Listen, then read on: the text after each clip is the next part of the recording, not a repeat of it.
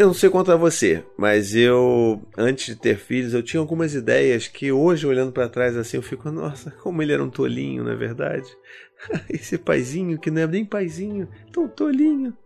Pois é. E eu tinha um pensamento muito diferente sobre como que a minha vida ia ser depois que eu tivesse filhos, né? No caso, só o Dante naquela época, né? Enfim, mas é, eu achava que a nossa casa, por exemplo, ia continuar do mesmo jeito, sabe? Que a nossa vida não ia mudar tanto assim. A gente ia ter um bebê, ok, aquele bebê ia dormir e a gente ia continuar fazendo várias coisas, né? A gente ia poder tomar nossa cervejinha, a gente ia poder dançar, fazer um monte de coisa e poder ver nossos filmes, sabe? Essas expectativas que sempre ferram a nossa cabeça? Pois é, isso ferrava minha cabeça também. E eu percebo que cada vez mais as pessoas tentam se apegar a uma ideia de vida antes de filhos que não vai acontecer depois que você tem filhos. E eu decidi trazer essa discussão com vocês aqui, base no que eu já vivi também, a partir de um comentário que eu recebi num vídeo aí. Eu não sei qual, não vou ser sincero, eu não vou lembrar qual é o nome do vídeo, porque eu tô velho e tenho três filhos, não durmo há seis anos, não é verdade? Então, assim, memória é o que eu não tenho. Mal sabia aquele paizinho lá que ele não ia nem ter memória, quanto mais paz na vida, não é verdade? Então, assim, eu sei que o comentário ele foi feito por uma grande amiga minha, Bárbara dos Anjos Lima, uma querida, que inclusive já gravou um podcast comigo, vou deixar aqui o link na descrição. Ela tem o próprio podcast, se chama Estamos Bem. Então, a galera do podcast, vai que é certo, tá? É podcast daqueles para você guardar no coração, tá bom? Então, passado esse jabá, eu queria conversar sobre essas nossas expectativas com relação às mudanças da vida e como que isso afeta a forma como a gente paterna, ou materna no caso, né? Mas só depois dos recadinhos do paizinho. Os recadinhos do paizinho de hoje é só um lembrete, um lembrete muito importante. Se você não sabe, eu tenho um aplicativo. Pois é, Pois é, eu tenho um aplicativo, olha que coisa tecnológica, na é verdade. Mas olha, eu, eu garanto para você, é um aplicativo ótimo para você consumir os conteúdos todos que eu produzo. Você às vezes tem dificuldade de ver qual é o meu texto, ver o vídeo, aí ver o podcast. Esse aplicativo ele tá ali, sabe? Tá ali bonitinho, um appzinho instalado, você tem acesso a tudo, você pode favoritar os conteúdos preferidos para você sempre ali e recorrer àqueles texto que vai salvar a sua vida de uma forma mais fácil. Então tá tudo ali. Você tem inclusive direito a alguns benefícios ali. Você tem, por exemplo, áudios exclusivos que eu só solto no aplicativo. Você também tem acesso a um desconto exclusivo para minha loja, que só quem tem o aplicativo tem acesso. Então, ó, só coisa boa. Então vai lá, tem para Android, tem para iPhone, é só instalar e eu tenho certeza que você vai curtir. Bom, então para a gente começar a nossa discussão aqui, eu queria primeiro ler o comentário da Bárbara para vocês entenderem onde que eu quero chegar. Ela escreveu aqui: No meu caso, essa afirmação bate. Que afirmação? Eu não disse qual era o vídeo. Então agora eu vou ter que dizer. Ai meu Deus do céu. Ah, beleza. Ah, já entendi tudo. Olha só, a memória. Lembra do que eu falei no início? Pois é, a memória. O vídeo é a coisa mais difícil na educação dos filhos, que é aquele vídeo que eu falei basicamente sobre a ideia que eu sempre falo de que educar os nossos filhos em disciplina positiva é muito mais sobre a gente do que sobre os nossos filhos. E aí, em algum momento do vídeo, eu perguntei como é que isso bate em você aí. E a Bárbara respondeu: No meu caso, essa afirmação bate de uma forma verdadeira, mas numa pegada que não foi falada no vídeo. Para mim, exercer a disciplina positiva é entender que tem uma outra pessoinha na dinâmica da casa. Uma pessoinha que exija, às vezes, uma atenção minha que antes de ter filho era voltada apenas para mim. Por exemplo, na idade que a Bia está, um ano e três meses, ela precisa do meu foco em momentos que nem sempre estaria 100% disponível se eu não fosse mãe. Precisei, e ainda trabalho nisso constantemente, me adaptar ao agito que uma criança traz para casa. E é exatamente isso. Então, assim, eu vejo muitas pessoas relutando com a, as mudanças que os nossos filhos trazem, como se isso fosse uma coisa é, essencialmente ruim ou negativa. Eu tenho inclusive pessoas próximas a mim que, assim, se vangloriam de não mudar nada na vida delas em função dos filhos, porque elas resistem só por causa disso, porque elas têm a, a imagem mental, a ideia de que se você muda alguma coisa na sua vida em função dos seus filhos, você de uma certa forma está perdendo. E tipo, se você está perdendo é porque você está disputando alguma coisa com alguém. Ou seja, você está disputando é, né, domínio na vida, no ambiente do lar, no ambiente mesmo da, da sua própria vida, com um bebê, com uma criança. Então, assim, essa disputa, por, por essência, por definição, ela já é um pouco in, né, injusta, porque você está falando de uma criança disputando qualquer coisa com um adulto. Numa disputa, obviamente, que um adulto sempre vai ganhar, o que significa que a criança, que o seu filho, sempre vai perder. Então, a gente precisa saber que se a gente abre mão de algumas coisas nas nossas vidas em função dos nossos filhos, isso não é uma derrota, sabe? E é isso que a Bárbara trouxe no comentário, que é importante a gente também tá pensando nisso. E isso, assim, começa nos primeiros meses de vida, sabe? Quando o seu filho, como já aconteceu com Dante, por exemplo, quando ele começou a engatinhar, a gente tinha uma, sabe aquela hackzinha de TV super baixinha, super estilosa, né? Aquele casal moderno, né? Poxa vida, que sai para dançar no Rio de Janeiro e que bebe e que é tudo descolado não sei o que lá. Tem aquele, né, aquela casa minimalista, aquela né, aquela raquezinha baixinha, televisão ali bonitinha, as coisinhas penduradinhas, penduricalhas, pá, fotinho e tal. E aí a gente percebe que o seu filho começa a engatinhar, que ele começa a escalar coisas, até o dia que ele praticamente virou a TV em cima dele. E aí teria acontecido um acidente gravíssimo. Mas ainda bem, não aconteceu, mas poderia ter acontecido. Ele estava ali pendurado quando a gente viu. O que, que a gente poderia ter feito? A gente poderia ter brigado, gritado, botado um bebê de 11 meses de castigo, ia funcionar? Provavelmente não. Ou pelo menos não do jeito que a gente gostaria, né? E é qual que, qual que é a alternativa?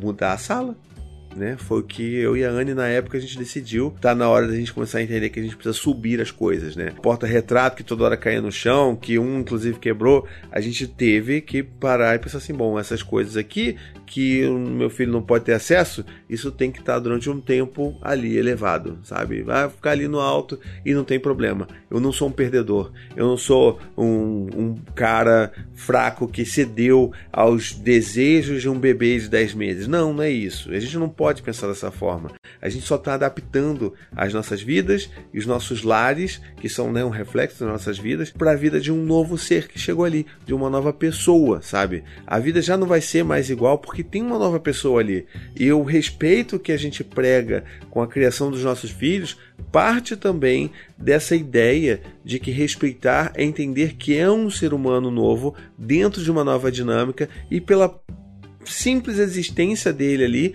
vai provocar mudanças na rotina daquela casa.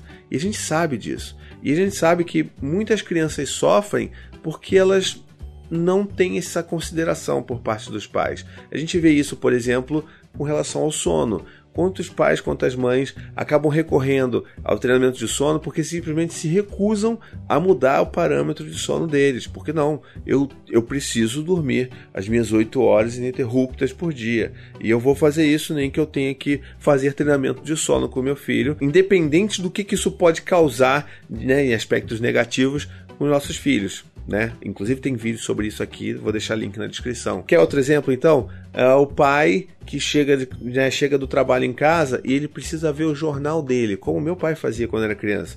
E não existe nada no mundo que vai fazer com que ele mude esse parâmetro dele, essa tradição dele chegar em casa e ver o jornal dele porque é sagrado para ele. Se o seu filho é bebê, né, como eu já ouvi também, não, tá bebê ali, tá ali perto do papai. Não, papai tá brincando, tá brincando. Se começa a chorar e dá muito piti, empurra pra mãe porque é o meu horário ali do jornal. Ou é o meu horário do futebol. Quando a gente firma essas ideias preconcebidas de que a gente não pode mudar e de que qualquer mudança é ruim nas nossas vidas, a gente obviamente vai estar tá inserindo algum tipo de sofrimento na vida dos nossos filhos. Então é importante a gente entender que não, não é derrota. A gente vai mudar porque é assim que acontece. A gente abre mão de algumas coisas para poder beneficiar outras, quando né, as pessoas que estão sendo beneficiadas na verdade são os nossos filhos. Então a gente precisa muito pensar sobre essas coisas. Lá no caso, por exemplo, a mudança do nosso lar que a gente fez foi justamente isso, entender que o Dante não podia mais conviver numa casa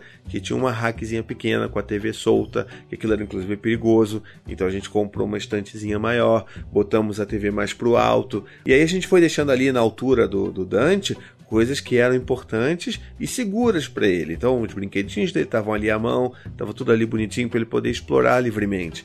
É, para mim, assim, honestamente, é uma vitória muito maior eu, eu ter um pouco de paz de espírito na minha casa, porque a casa está segura para o seu filho explorar, do que ter que ficar gritando e falando toda hora pro meu filho largar aquele controle, aquela cristaleira, aquele, né, aquele cisne de vidro é, feito em Portugal pela sua bisavó quando era solteira e que trouxe e te deu. Cara, esses negócios tão importantes, bota no alto por alguns anos, ninguém vai morrer por causa disso. E aquele cisne de vidro também não vai morrer, olha que legal. Ele vai ficar vivo ali para contar a história no futuro, ninguém vai quebrar. Entendeu? Então, assim, isso não é uma derrota. É, você dormir menos Quer dizer, é, é um pouco derrota dormir pouco. Né? Privação de sono é um negócio sério. A gente não pode romantizar isso. Mas assim, a gente não pode achar que as nossas rotinas de sono elas são mais importantes e devem imperar dentro de uma rotina de família a ponto de justificar que você faça treinamento de sono, que você deixe seu filho chorando até dormir para ele aprender a dormir sozinho. Tem um outro exemplo clássico também, que não tem nem muito a ver com filho, na verdade não tem nada a ver com filho, mas que é uma demonstração clássica de que esse lance de que o cara não quer mudar e tipo é uma grande besteira isso, é quando o cara casa com alguém, né? Sei lá, um homem, mulher, enfim, tá, casou.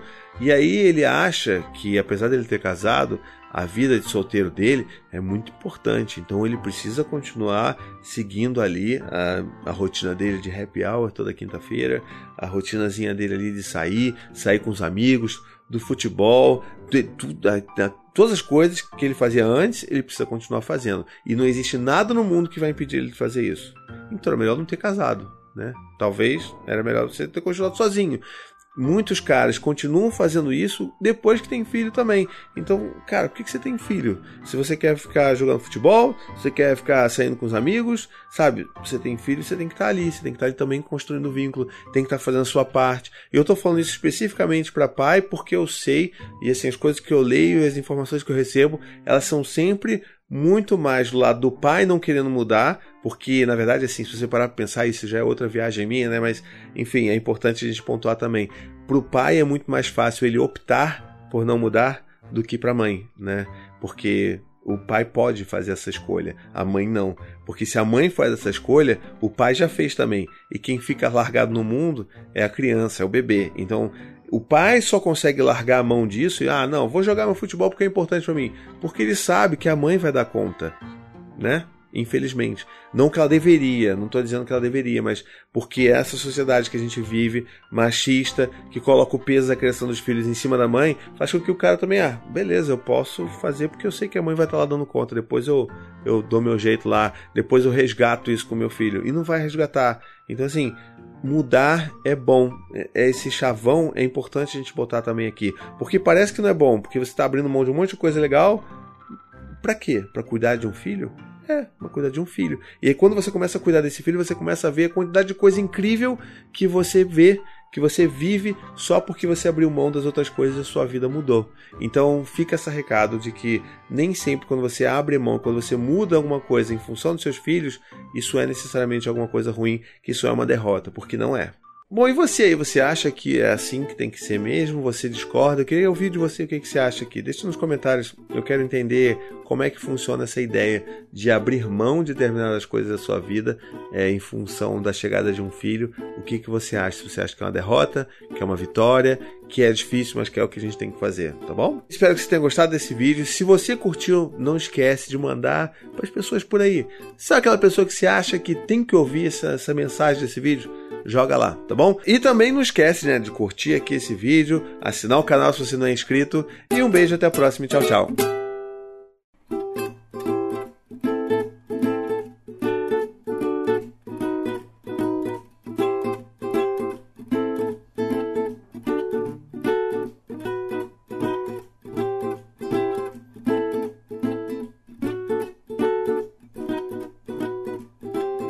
To the 25 senators who just voted against U.S. veterans and their families, you flip flopped, voted no on the Honoring Our Pact Act. You know it provides medical help to vets, makes amends to veteran families who lost children to recklessness. You voted yes just days ago. Why the flip flop? Don't put politics ahead of vets and their families. To everyone listening, contact your United States senators today. Demand they vote yes. Make the Honoring Our Pact Act law now paid for by SO.